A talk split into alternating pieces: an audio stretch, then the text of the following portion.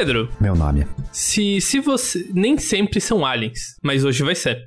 O que você faria? Vamos supor que você está vendo, sei lá, assistindo Dragon Ball na TV e é interrompido pelo plantão da Globo, informando a, o primeiro anúncio oficial, assim, do, do departamento de é, telegramas espaciais da ONU, e isso existe, inclusive, de que eles confirmaram uma notícia de que uma mensagem alienígena foi detectada, assim. 99,95% de certeza. Ok, mas essa é 99,95% de certeza, assim como todas as outras assim, que também tinham 99,95% de certeza, ou não, essa é 99,95% de certeza? É, tipo assim, o quão bom dá pra ser de uma forma realista, que eles acharam uma fonte de rádios vindo de um, de um sistema que a gente sabe que tem exoplanetas rochosos na zona habitável. E essas ondas de rádio estão contando os números primos de 1, um, de 1 um não é primo, mas enfim, de 2 a 1 um bilhão, e daí repetindo. Algo que seria impossível naturalmente, assim. É, eu acho que, inclusive, até para nossos ouvintes, isso é uma das principais coisas que a gente tem como base, se a gente, tipo, se a gente um dia recebe um sinal pra gente saber se ele é alienígena ou não, uma, um bom ponto de começo é tentar tirar esse. Tipo, ver se não é possível isso ser qualquer tipo de ruído, qualquer tipo de coisa que naturalmente aconteceria. E realmente ordenar e contar os números primos não seria algo que naturalmente aconteceria tão fácil. Então. E, e só para dar uma escala de por que isso não acontece fácil, é que o padrão dos números primos é não totalmente não trivial. Então ele é algo que não faz sentido ocorrer na natureza. E o único jeito de realmente você entender o que é um número primo e entender a importância deles é você redesenvolver a lógica da matemática. Redesenvolver teoria de números. E daí você, com certeza, vai tropeçar nessa coisa que são os números primos, que é de ser uma importância matemática e ser uma importância lógica, só que não é algo que surge naturalmente quando a gente olha para o mundo, assim. Ok, então eu vou imaginar que eu tô dentro da minha sala agora e eu estou, tipo, vendo televisão, tá passando Dragon Ball às nove da manhã e de repente o plantão da Globo interrompe a programação para falar que a gente detectou uma onda de rádios vinda de um, é um sistema que tem exoplanetas conhecidos na zona habitável daquela estrela e que essas ondas de rádio estavam transmitindo os números primos e depois voltava, ordenado e voltava. O que me leva a pensar que talvez não necessariamente essa fosse uma comunicação direta, com a tentativa de se comunicar especialmente com a gente, e talvez fosse simplesmente um grande relay, uma espécie de uma humanidade, uma civilização extraterrestre que decidiu vou me comunicar com quem quiser ouvir. Então, vou enviar isso aqui para o espaço para ficar claro que nós somos inteligentes e não apenas um ruído de fundo e vamos ver quem que capta esse sinal. Meio que justamente a civilização humana fez nas últimas décadas, né, que é cuspir ondas de rádio na esperança de que alguém escute. É, inclusive, a gente veria as pessoas que recebessem nossos sinais, a primeira transmissão da história da TV seria justamente o discurso de Hitler na Olimpíada de 1938, se eu não me engano. Então, pensa só civilizações alienígenas acompanhando todo o desenrolar da Segunda Guerra Mundial. pois é. Que cartão é... de visita. Então, exatamente. A gente tem que ter, torcer aí para quem detectar isso tá longe o suficiente para esse sinal já não ser mais tão legível, né? Até o Edward Snowden, uma vez, eu não sei se as pessoas lembram dele, mas ele era um criptógrafo, trabalhava na NSA e ele basicamente divulgou aquele esquema de vigilância em massa do governo americano. E eu achei interessante que uma vez ele falou que um dos grandes problemas, acho que ele e também o Stephen Hawking tinham essa mesma linha de raciocínio, que um dos grandes problemas para a gente se comunicar com civilizações extraterrestres é a criptografia. A gente começou a criptografar todas as nossas ondas o máximo possível e aí elas ficam basicamente indistinguíveis do ruído de fundo. Essa é a ideia da tipo de criptografar mensagens, criptografar ondas, por exemplo. E, e até mesmo compressão, que muitas vezes é usado para mandar mensagem, em que você não manda a mensagem inteira, você manda uma parte totalmente desconstruída da mensagem para alguém que já tem um protocolo de como reconstruir isso da forma mais eficiente possível. Como Alô, exatamente que a gente. Eu não tô te vendo, eu tô pensando, ah, tá, eu estou raciocinando uhum. em cima disso. Tá, então quando você pensa, eu vou dar um exemplo de criptografia básica e, e como não é não só criptografia, mas compressão. É, você, você jogou Sudoku? Já. Ele é um jogo em que você tem uma tabela 9x9 com vários, uns, alguns números. Não é 3x3? Não, é 9x9. Ah, tá. É, e tem algumas regras, vamos falar as regras aqui, mas basicamente com os poucos números que tem lá e as regras, você consegue reconstruir toda a tabela 9 por 9 de números. Então, compressão é basicamente isso. Você cria um sistema de regras que instrui alguém a pegar uma quantidade pequena de dados e números e transformar, transformar basicamente numa tabela inteira. É, eu acho que inclusive eles colocam um pouco disso no filme Contato, que é baseado naquele livro escrito pelo Sagan em que meio que a gente recebe ondas de rádio e essas ondas, na verdade, são instruções de como, tipo, abrir o resto das ondas. Seria interessante, uma boa maneira de passar grandes, grandes informações através de longas distâncias. Perfeito, ok, mas você recebeu a notícia, é, tá lá, sei lá, o diretor da, da ONU, o secretário-geral da ONU, alguém assim falando, então, essa é o primeiro recado dessa forma detectado, a gente tá, a gente detectou ele em 2015, estamos há cinco anos analisando em segredo e é, basicamente estamos muitos, muito próximos de ter total certeza são aliens, sabe? A gente até chamou aquele ator que se passa de pesquisador na né? History Channel pra vir aqui no microfone e falar It's aliens, sabe? Levantando as mãos. Eu acho que todo mundo consegue imaginar ele com as mãos é. na posição certinha do meme. Exatamente. Ok, mas eu acho que por ser números primos, na verdade, não precisa nem de 5 anos de pesquisa. Eu acho que isso já meio que, tipo, deixaria meio claro que existe alguma coisa acontecendo ali. Então, eu acho que a maior surpresa, na verdade, seria justamente eles terem ficado cinco anos com isso guardado. Eu não acho que hoje em dia seja possível de manter esse tipo de coisa guardada por cinco anos. Que nem agora, recentemente, a gente acompanhou as notícias que a gente até comentou no podcast de vários casos e vídeos de OVNIs nos Estados Unidos sendo divulgados e não, não são mais secretos. E, assim, a maioria deles é alguma coisa perfeitamente explicada por algum efeito de lente ou coisa do tipo. Então, as pessoas geralmente acham que isso seria escondido da humanidade, mas eu não acho, sabe? Esse tipo de notícia seria muito difícil de esconder. Sem contar que esconder projetos grandes é muito difícil. Muito difícil. É assim, por exemplo, o único jeito de você ter total certeza de manter um segredo é nunca contar para ninguém. A partir do momento que você conta para uma pessoa, fica mais difícil. Para duas pessoas, fica muito mais difícil se manter o segredo. E quando você tá falando de operações que envolvem muita gente, é dá até para realmente tem isso é teoria, não lembro se é teoria dos jogos que faz isso, mas dá para até calcular o quão fácil é você aquele segredo vazar. E Aliens parece muito tipo de coisa que totalmente vazaria com força de uma forma bem fundamentada, assim. E até assim, é, pelo teor, por exemplo, de ondas de rádio de comunicação, Vamos, vamos, vamos inverter o cenário. Vamos fingir que ao invés de a gente receber mensagem de aliens, vamos colocar a gente como enviando essas ondas. Como a gente faria isso? A gente, tipo, se o nosso objetivo final é ser detectado por uma civilização inteligente, a gente vai montar, por exemplo, uma grande antena, um grande, sei lá, radiotelescópio inverso, e a gente vai enviar ondas de rádio com o menor, tipo, de alguma maneira que ela fique totalmente distinguível do ruído de fundo, por exemplo, enviando os números primos em ordem, ou sei lá, talvez ficar fazendo a versão binária de pi, ou isso também já seria discutível, porque binário não necessariamente seria também conhecido por todas as civilizações, pode ser que outras usariam outras coisas. Então, enfim, a gente faria a coisa mais tipo básica possível e enviaria para todos os lados. O que significa que a gente agora, se a gente estivesse recebendo essas ondas, qualquer radiotelescópio ou qualquer, vamos extrapolar dependendo da intensidade dessas ondas, qualquer rádio amador conseguiria detectar pelo menos uma parte desses é. sinais, sabe? E, e, um exemplo meio que histórico disso, não de aliens, mas que quando a Sputnik foi lançada pela União Soviética, não tinha o menor jeito de dizer que era fake news, porque engenheiros que manjavam de rádio conseguiam detectar os sinais dela e triangular ela da, da garagem dele, sabe? Inclusive, se eu não me engano, isso até foi parte do design da Sputnik, se é, eu não sim. estou enganado. Isso é... é... Uhum. Isso foi que inspirou o GPS também, porque, sabe, pera, se a gente faz o contrário, se a gente tem três satélites no ar e quer localizar um ponto na Terra, será que não daria? Eu até, eu, eu vou pedir pro Seraps, é, o nosso editor do podcast, colocar o som da Sputnik aqui no podcast nesse exato momento, só para as pessoas terem uma palhinha.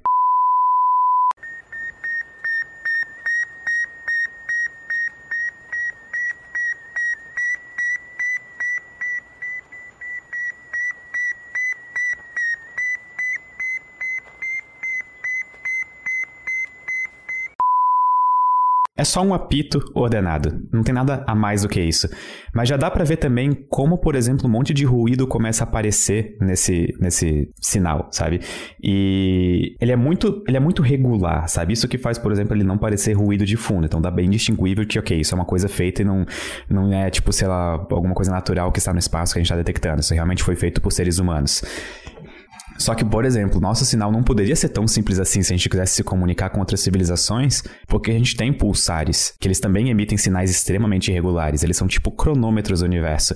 E, inclusive, na primeira detecção de pulsares, foi cogitado que eles poderiam ser tipo beacons de, de civilizações extraterrestres. E, na verdade, eles não eram. E eles ainda podem ser beacons naturais, né? Porque a gente, quando a gente mandou uma mensagem para fora, a gente tenta explicar onde a Terra tá através de tentar apontar pros quasares que a gente consegue ver e a posição relativa deles. Sim, porque quasares são muito fáceis de detectar, então faz total sentido usar eles como uma espécie de GPS espacial. Inclusive, isso daria um tema de episódio por si próprio, tipo sistemas de navegação no espaço. A gente precisa convidar um, um, um engenheiro aeroespacial para isso. Mas então, voltando, eu sempre fico pensando em comunicação com alienígenas, como seria difícil de a gente começar a se comunicar com eles, né? Por exemplo, passar valores básicos. Vamos supor que a gente quer, sei lá, falar que um ser humano tem em média 1,75 de altura, 1,75 metros de altura. Não existe nenhum motivo pelo qual a gente devesse acreditar que aliens fossem saber o que é um metro, sabe? Isso é uma definição. A gente tá, tipo, acostumado com isso porque isso faz parte do nosso mundo e a gente cresce medindo coisas com base nessa unidade, que não é nada, tipo, fundamental. Ela não, tipo, metro não existe no universo. E aí eu tava lendo um livro e eu consegui uma informação bombástica de que em 1905, um sujeito chamado Max Planck, meio desconhecido, ninguém acho que ouviu falar dele ainda, ele estava resolvendo o problema da catástrofe ultravioleta, que era um problema em que, no gráfico do espectro de emissão de um corpo negro, os, as frequências próximas do ultravioleta iam para infinito, e basicamente isso era um problema, porque isso não é o que acontece, não, não é o que acontece na realidade, só que na teoria é isso que acontecia. Ele resolveu isso postulando que fótons de luz, ou quer dizer, a, a, radiação eletromagnética não pode ser emitida por um corpo negro em qualquer frequência. Tem que ser pacotes discretos de frequências. E na época ele meio que não acreditou muito nisso. Tipo assim, funcionou, resolveu, respondeu e, e basicamente consertou que a gente via a, a nossa diferença entre experimento e realidade. E aí depois Einstein, também resolvendo o problema do efeito fotoelétrico, descobriu mais ou menos que, ok, é verdade, eu acho que a radiação eletromagnética é composta de partículas discretas de energia, fótons, ele chamou. E curiosamente os dois chegaram numa mesma constante, que a gente denota por H e chama de constante de Planck. E essa constante é fundamental, o que inclusive, aqui vem a informação bombástica, o próprio Planck teorizou que a constante de Planck poderia ser utilizada como uma constante universal para comunicar valores, distâncias e intervalos de tempo, durações de tempo, com civilizações extraterrestres. Porque se uma civilização é avançada o suficiente para ter detecção de ondas de rádio vindas do espaço, ela é avançada o suficiente para já ter chegado na constante de Planck em algum momento. N não só isso, isso é até meio que um truque comum na física. Então vamos supor que, de fato, a matemática deles é parecida o suficiente com a nossa e que é você pensar por análise dimensional, que você intenta meio que para você saber do que você tá falando, você olha para a equação e pensa, pera, quais são as constantes fundamentais aqui e qual que é a dimensão que isso dá? Então você faz combinações, é constante de Planck com a é, constante Boltzmann, a velocidade da luz, para chegar em, sei lá, velocidades fundamentais e outras coisas que surgem naturalmente das contas e não são tão arbitrárias. Só que isso também é meio frustrante, né? Porque, em geral, a gente é levado a pensar, pelo menos pelos filmes, que a comunicação com civilizações extraterrestres seria uma coisa muito muito fácil, sabe? Tipo, oi pessoal, tudo bem? Oi, tudo bem? Ah, a gente se chama terráqueo, vocês como que são? Ah, a gente é exoplanetário. É... E aí, tudo bem com vocês? É, nós, tá nós somos terráqueos. Ah, na língua de vocês também é terráqueos? Ah. É, o, nós dois somos terráqueos e começa uma guerra é, interespacial porque é, todo mundo quer se chamar terráqueo. É. é. Mas, enfim, eu acho isso Inclusive, engraçado. Inclusive, só, só off-topic aqui, eu vi uma discussão sobre, vamos supor que, sabe, universo futurista e você fazer uma bandeira pra Terra pra usar numa convenção de planetas, certo? Uhum. E alguém comenta, você não deveria usar um círculo pra representar a Terra, porque todos os aliens vão usar um círculo. É, todos os planetas são circulares, são Exatamente. Mas, continua. Eu agora tô pensando em como deveria ser uma bandeira da Terra. Exatamente. Ah, Existem daí, algumas assim, propostas. É, as sugestões não esféricas são, tipo, ah, a mão de um humano, sabe? Ou coisas associadas com o nosso corpo e tipo físico, porque isso seria mais individual mesmo. Já Ou ouviu falar é. em vexilologia? Sim, é o estudo de bandeiras. Eu acho fascinante que existe uma área dedicada apenas a estudar bandeiras. quando você pensa, a bandeira é algo muito importante, foi muito importante por muito tempo, né? Então faz sentido, ainda é significativamente importante. Poucas bandeiras são tão boas e impactantes que nem a bandeira de Minas Gerais.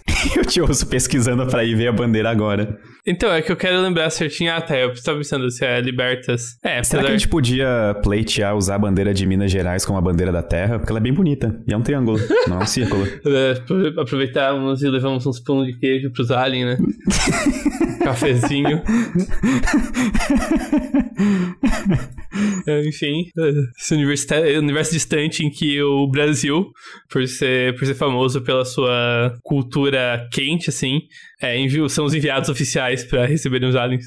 Isso é outra coisa, isso é um problemão. Como é que a gente, tipo, representaria a Terra com uma, no sentido cultura? Vamos, vamos supor que a gente já passou por todo esse estágio de comunicação, tipo, preliminares, sabe? A gente já conversou, a gente já se conhece. É, eu tô falando da conversa com alienígenas. Já, já combinamos claro. uma troca de figurinhas no álbum. Exato. Então, agora a gente já tá, tipo assim, querendo conhecer melhor um ao outro. Como que a gente mostra e demonstra o que é a cultura da Terra para uma civilização alienígena? É, exatamente. A Voyager fez uma tentativa disso, e junto da, da. Acho que foi a Voyager 2, se eu não me engano. Existe um disco de ouro com algumas músicas e sons e várias pessoas de vários países e várias línguas do mundo falando, tipo, uma frase.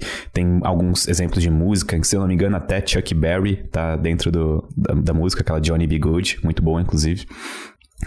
Só que ainda assim, isso não representa a Terra como um todo, sabe? Isso representa algumas facetas da Terra. E aí a pergunta vira: tem como representar a Terra como um todo? Assim, eu acho que uma vantagem que a gente tem, e que eu acho que isso é uma das coisas que é menos mantida em mente quando a gente tá pensando em contato, porque a gente tem uma visão, às vezes, meio egocêntrica de, putz, como isso impacta a Terra? Só que é duas faces da moeda. Tem uma civilização do outro lado alienígena que provavelmente é tão complexa e tem tantos nuances quanto a nossa.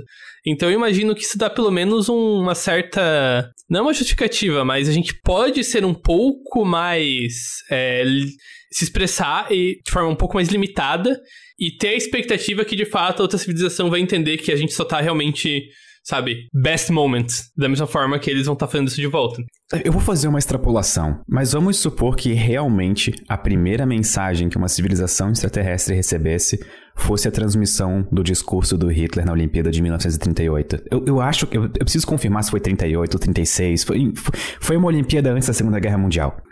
Imagina se essa civilização, sem saber ainda dos próximos 10 anos de Segunda Guerra Mundial que viriam pela frente, imagina se eles começassem a usar, tipo, camisetas com a cara do Hitler como um símbolo de esperança, sabe? Vimos um em paz, tipo... suástica. É, é, ex exatamente, imagina, imagina isso, entendeu? Então, a, a, maneira como o primeiro contato for, for feito também tem um símbolo muito pesado em como essas coisas vão ficar no futuro. Por exemplo, se a gente recebesse, que nem tu dissesse, umas ondas de rádio com os números primos, muito provavelmente pessoas começariam a usar camisetas com os números primos estampados como um símbolo de olha só que legal onde a gente chegou, sabe? Tipo, a gente fez contato pela primeira vez e essa foi a primeira mensagem. A segunda mensagem vai ser um matemático perguntando como se resolve a hipótese de rima, né? já que foi os primos, já manda atrás. Já pensou se a gente resolve isso e a nossa primeira mensagem que a gente envia é justamente a solução? Isso seria o maior flex possível para uma comunicação intergaláctica. É, ou não, né? Não, isso é. Os, aliens, isso é assunto de ensino fundamental, pô. Logo depois você, que você aprende a resolver a equação de campo de Einstein, você vê lá hipótese de Riemann. Ou seja lá como o Riemann alienígena, alienígena se chama. E outra coisa que eu fico pensando é vai que, por exemplo, para nós, hoje em dia, ondas de rádio parecem ser uma das melhores maneiras de comunicar à distância no espaço contra civilizações. Uhum. Porque elas são é uma tecnologia bastante barata, bastante conhecida, a gente já domina ela o suficiente só que imagina agora um ser humano de 1500 sendo colocado no nosso lado agora. E ele vê todas as nossas tecnologias. Ele vê o iPhone, ele acha maravilhoso, ele vê um smartwatch, ele vê os nossos carros elétricos, ele vê aviões percorrendo e furando o céu ele vê medicina, que você fica doente, você vai para uma salinha branca e te enfia umas agulhas e de repente você tá bem em doenças que ele nunca imaginou que dava para fazer isso. Imagina o espanto dessa pessoa. E Assim. ondas de rádio não seria nada trivial pra essa galera. Nossa, assim, completamente. E eu falo não. isso não como querendo dizer, olha só onde a gente chegou, estamos desenvolvidos. É muito pelo contrário, imagina o contrário, sabe? Imagina que nós somos as pessoas de mil, mil e quinhentos, indo talvez olhar uma tecnologia um pouco mais avançada do que a gente conhece hoje em dia, nem sabendo que aquilo é uma possibilidade. Então, tipo, a gente nem sabe, por exemplo, que tá recebendo mensagens de uma outra civilização porque a gente não inventou um telefone ainda, tá ligado?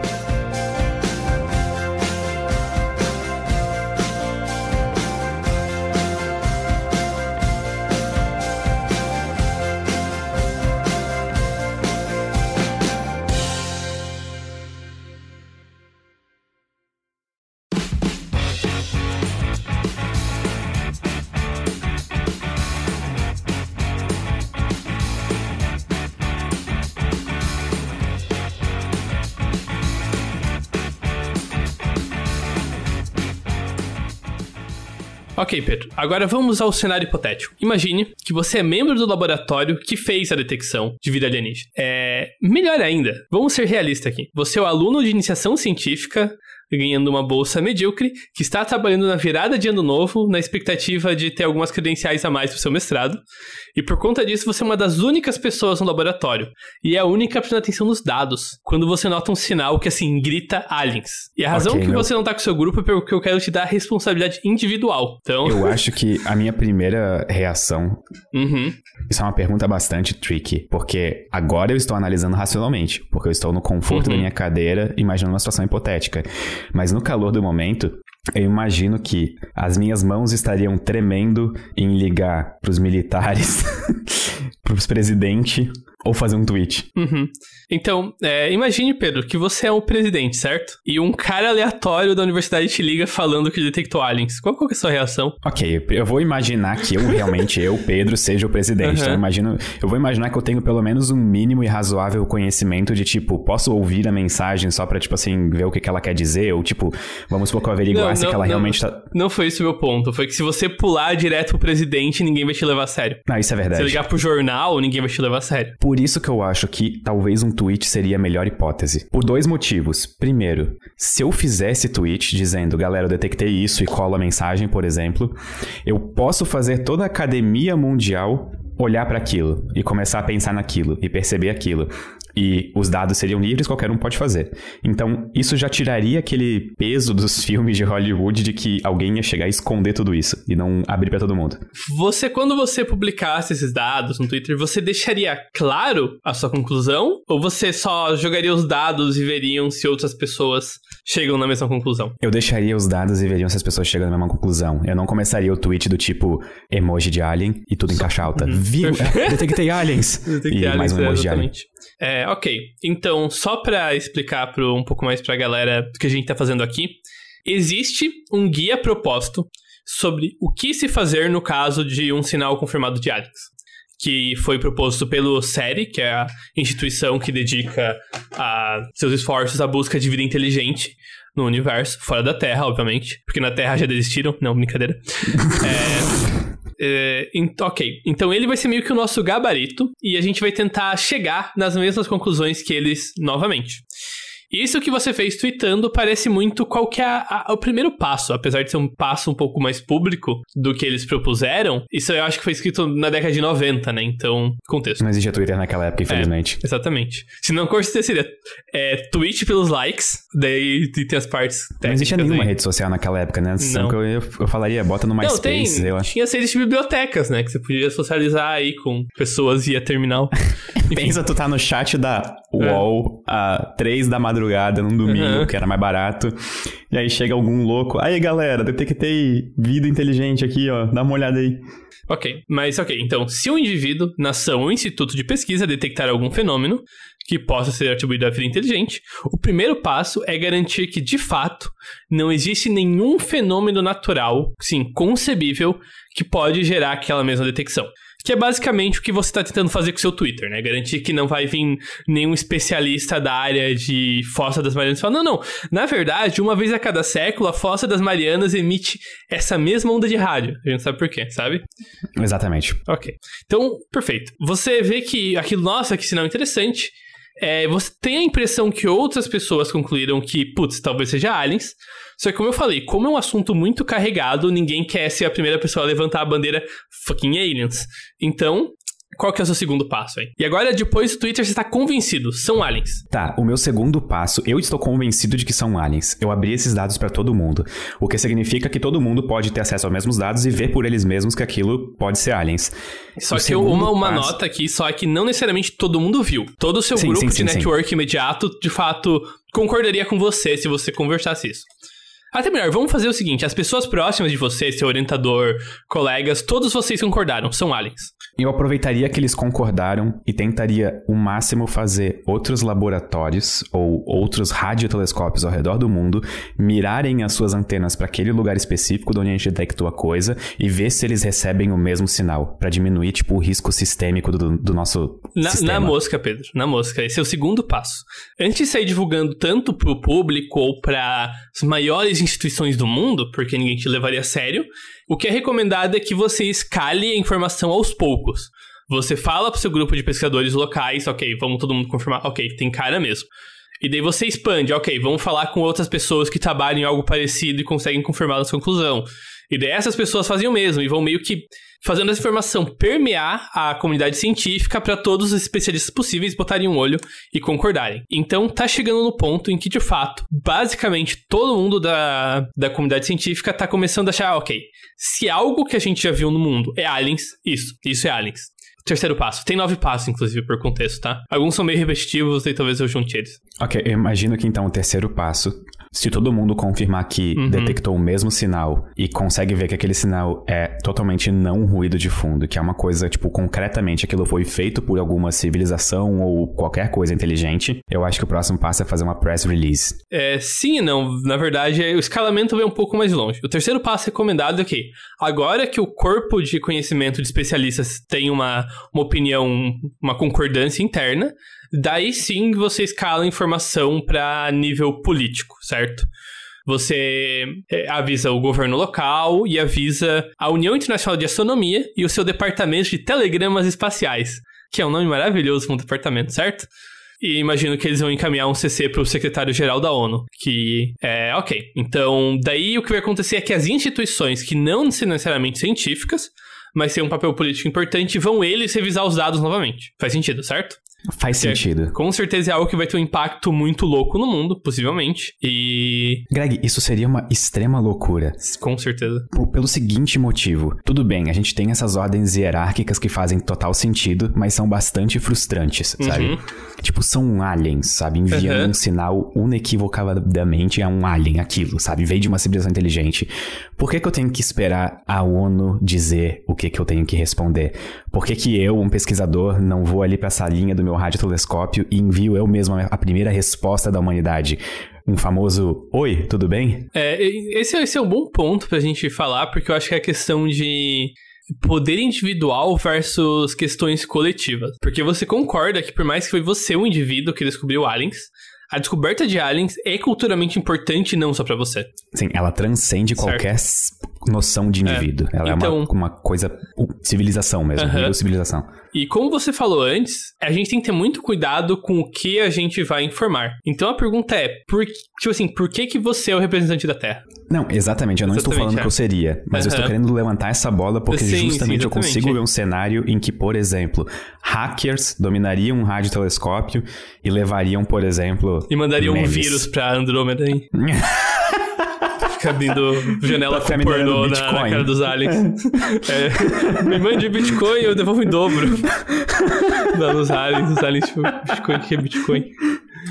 É, então, okay. mas, mas eu consigo total ver esse cenário. Então eu acho que, assim, eu não sei se esse passo existe nesses nove passos que tu tá comentando, mas eu acho que é aqui que entraria um pouco de apoio militar. E quando eu digo apoio, não é no sentido de que alguém tivesse pedido esse apoio, mas eu acho que meio que sem a gente ter uma escolha, os radiotelescópios ficariam extremamente bem protegidos. Sim, sim. Seria, acho que faz todo sentido mesmo. Acho que seria parte das ações gerais que seriam tomadas.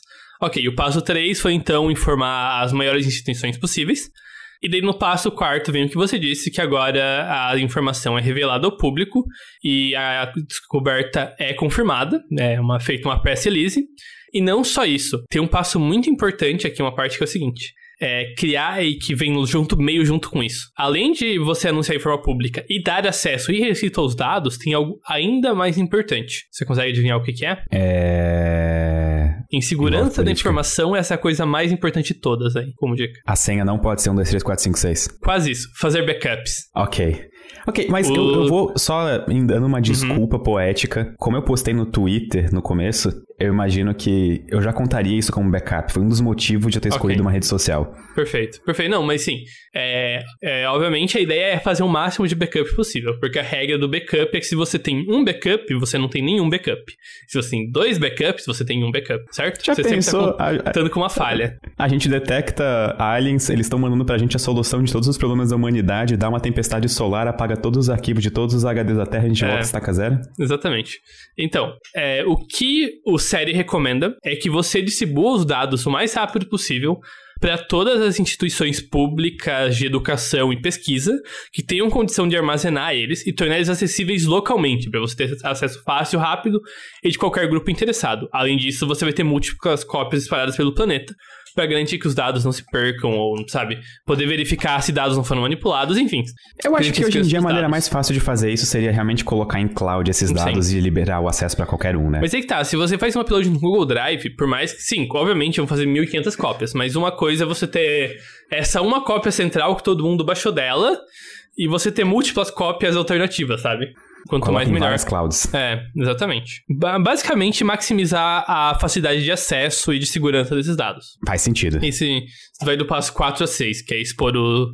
É, informar a população, informar o mundo que isso está acontecendo, e dar segurança de dados e realmente e quando isso, todos esses dados saírem, todo mundo vai querer verificar que são mesmo aliens.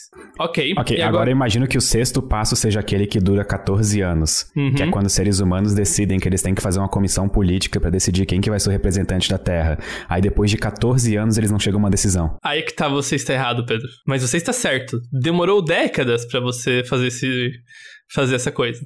Só que esse grupo já está montado. Qual, qual que é esse grupo? É, o, os nomes não são divulgados, mas o SER, em parceria com outras instituições, mantém uma lista ativa de 51 especialistas das mais diversas áreas que seriam chamados em caso de contato. Eu tô muito curioso para saber quem que faz parte dessa lista. Pois é. é mas esse é o passo 9, chamar a lista. Eu, eu acho que o passo é um pouco menos óbvios aí. É, o, ca... o passo 7 é caso a mensagem tenha sido ondas eletromagnéticas, que é o que a gente está assumindo. As frequências de comunicação devem. As frequências de comunicação devem ser reservadas para isso. E daí todos os canais que estavam nelas abandonem, sabe? Basicamente, todos os órgãos que controlam comunicação por rádio e ondas eletromagnéticas devem garantir a segurança dessas ondas. É, isso faz total sentido justamente para evitar o que eu tinha comentado antes de qualquer um chegar a criar um, um grande satélite em casa para enviar ondas de rádio para o espaço e começar a poluir essas, essa banda de sinal com memes e coisas do tipo. Daí o 8 é justamente, a gente não vai responder até ter uma ideia melhor do que a gente quer fazer como civilização. E, e passo... essa demora 14 anos. Essa demora 14 anos, exatamente. E daí isso meio junto é convocar o convocar o grupo de especialistas, o comitê que vai meio que focar a tomada de decisões. Sabe, aqui a gente pode criar uma discussão muito interessante, cara. Quem que vai decidir quem representa a Terra ou quem são esses 51 especialistas, sabe? E, e outra pergunta que às vezes eu penso é o seguinte, ok, o série com certeza tem uma lista que eu e você acharíamos maravilhosa, provavelmente, sabe? Porque ela com certeza vai ser uma lista totalmente muito motivada é, por questões realmente, tipo, pessoas que têm algo muito interessante para contribuir para conversa e para discussão. É, até... Eu imagino que o peso dela estaria muito mais pendente para ciência do que para tipo política ou diplomacia em si, sabe? É. E também porque o série, por mais que esteja numa área de pesquisa que às vezes é até meio engraçada de pensar que existe, é uma instituição super séria. Eles levam muito a sério a missão deles porque essa é aquela coisa assim que provavelmente não vai acontecer, só que se acontecer, o impacto é tão grande que não faz sentido você não estar tá preparado. É muito bizarro pensar nos impactos que isso teria, por exemplo, na economia, na religião, na cultura humana. É, com certeza. Inclusive, a maior parte das religiões já tem resposta pronta para a detecção de alien vida inteligente fora da Terra. Sério? Aham. Uhum. Se não me engano, a Igreja Católica já tem, a, o Papa lá tem, já tem o discurso pronto, assim. Imagino que ele não é o único. Já pensou se o discurso não é uma coisa pacífica, assim, e, e, e tipo, leva a gente à guerra ele, ele, puxa as cortinas do Vaticano e cai um monte de, tipo, pontos conectados com aliens, assim, aliens que mataram Jesus, Hora da Vingança, não. Meu Deus. O, o Vaticano decola com uma nave geracional em direção ao planeta. Isso parece aquele episódio do iogurte do Love, Death, Robots. É, infelizmente eu não vi essa série. Mas enfim. Vale a pena. É, não, com certeza, assim, é, os impactos são literalmente quase incontáveis e literalmente inimagináveis. É, apesar que tem trabalhos em astrosociologia, como é chamada a área sobre isso. Eu, inclusive, acho que conhecendo a humanidade e vivenciando o que, que a gente viveu nos últimos um ano e alguns meses, eu acho que existiria uma grande força de negação dessa descoberta.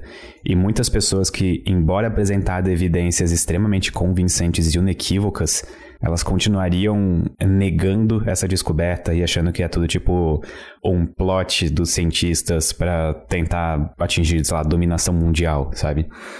E só, só que ainda assim, no longo prazo, eu acho que eu vejo essa descoberta como algo extremamente positivo, gerando mudanças positivas na humanidade. Porque eu acho que uma. Tipo assim, a gente meio que no planeta Terra, tudo bem, a gente sabe que o nosso objetivo é sobreviver. Ou pelo menos a maior parte de nós deveria saber que o nosso objetivo é sobreviver. Só que a gente não tem, tipo, é como se a gente estivesse dentro de um jogo sandbox, se tu parar pra pensar, Greg. Por exemplo, a gente tá dentro de um Minecraft versão 7 bilhões de pessoas no mesmo servidor, sabe? A gente tá num mundo que não nos dá um objetivo claro e a gente meio que vai construindo o avião conforme ele decola. Só que a partir do momento em que a gente detecta que existe outros tipos de vida e especificamente inteligentes no universo, eu acho que é criado um objetivo no jogo uhum. vida real, sabe? Sim, é quase eu uma missão nova, objetivo... assim, que você fica ansioso Exato, pra fazer. eu acho que o objetivo vira, ok, fizemos contato, agora nós queremos contato físico, sabe? Tipo, isso soa um pouco estranho, talvez, mas eu não sei se ah, eu não achei assim. Se isso. você gosta disso, Pedro, sabe, eu não vou te julgar. é brincadeira, mas o que você falou sobre grupos não aceitarem, largamente a preocupa é, o, o impacto é dividido em duas categorias: impacto de curto prazo e impacto de longo prazo. Um dos impactos de curto prazo, que é talvez um dos mais problemáticos, é que grupos que já são extremistas, seja religiosos ou não, grupos que têm que já têm uma tendência muitas vezes a exercerem violência como forma de se imporem, provavelmente seriam extremamente incentivados a botarem o plano deles em overdrive, assim, a botar 200% de esforço em executar suas agendas, que muitas vezes envolvam violência, o mais rápido possível. Isso faz total sentido. Porque assim, as vai ter agora, porque assim, vamos supor que um grupo lá, seja radical qual for, conquista o mundo de alguma forma. Legal, agora eles têm o mundo todo. E aí, nada demais, sabe? Eles realmente só. Enfim. Só que agora tem alguém para olhar para a Terra e ver isso como um exemplo, mal ou ruim, de outra civilização. Então eles com certeza vão querer botar uma bandeira do grupo deles em cima do planeta e falar: não, não, aqui as coisas dão certo porque é a gente que manda. É, da mesma forma que eu olhei o lado otimista de dar um sentido para a vida de todos nós, ter uma civilização inteligente, eu acho que faz muito sentido a faceta que tu tá analisando. De que também faz bastante sentido alguém querer dominar a Terra justamente para ser o grupo que controla isso daqui aqui quando, vamos supor, negócios foram feitos, forem feitos com civilizações alienígenas, sabe? Tipo, coisas do tipo.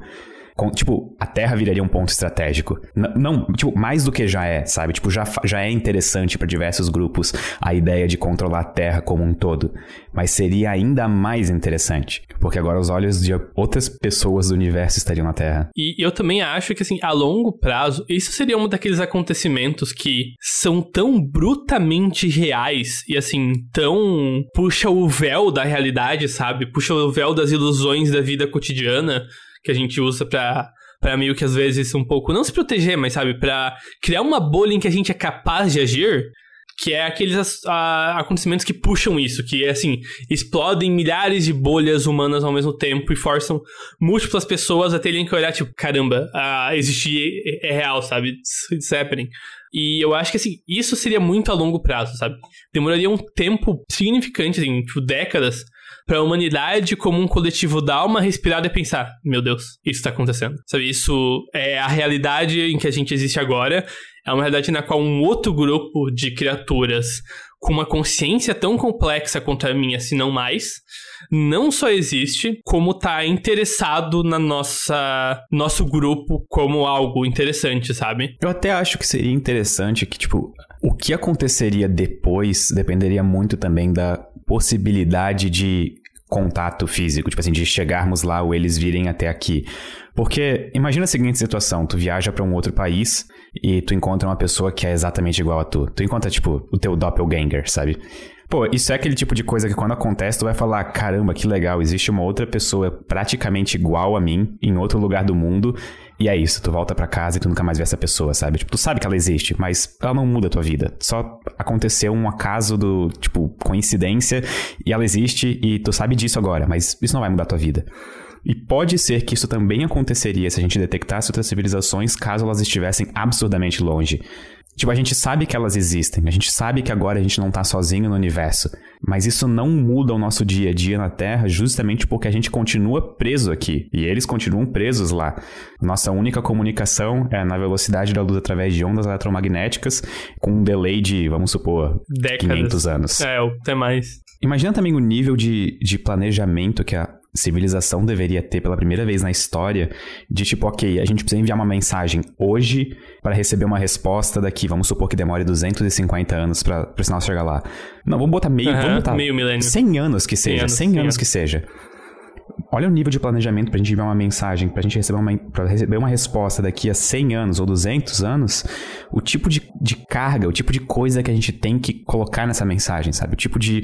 A gente só tem uma chance nos próximos 200 anos de receber uma mensagem. Ok, então vamos fazer o melhor que a gente pode, sabe? E, e, e é um pouco aquele problema da nave que vai demorar 100 anos para chegar, que você comentou no último episódio. Vamos supor que a gente quer mandar perguntas científicas, o que garante que a gente não vai resolver elas antes da mensagem voltar? Exatamente. E aí a gente perdeu uma oportunidade de 200 anos. E pelo menos quatro gerações de humanos passam por 200 anos, sabe? Sim. sabe qual é a pergunta? Uma pergunta boa? Como viajar no tempo? Porque daí, se eles sabem, a resposta chega na hora.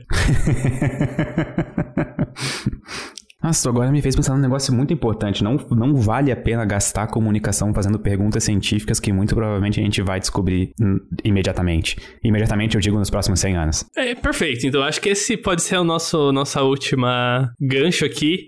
Qual pergunta você mandaria? Você pode escolher uma ou até mais perguntas do mundo científico para serem resolvidas por aliens aí, considerando que vai demorar tipo 500 anos ou 100 anos. Eu mandaria a seguinte mensagem: uhum. aqui ou aí? Só pra gente saber onde que a gente vai se encontrar, sabe?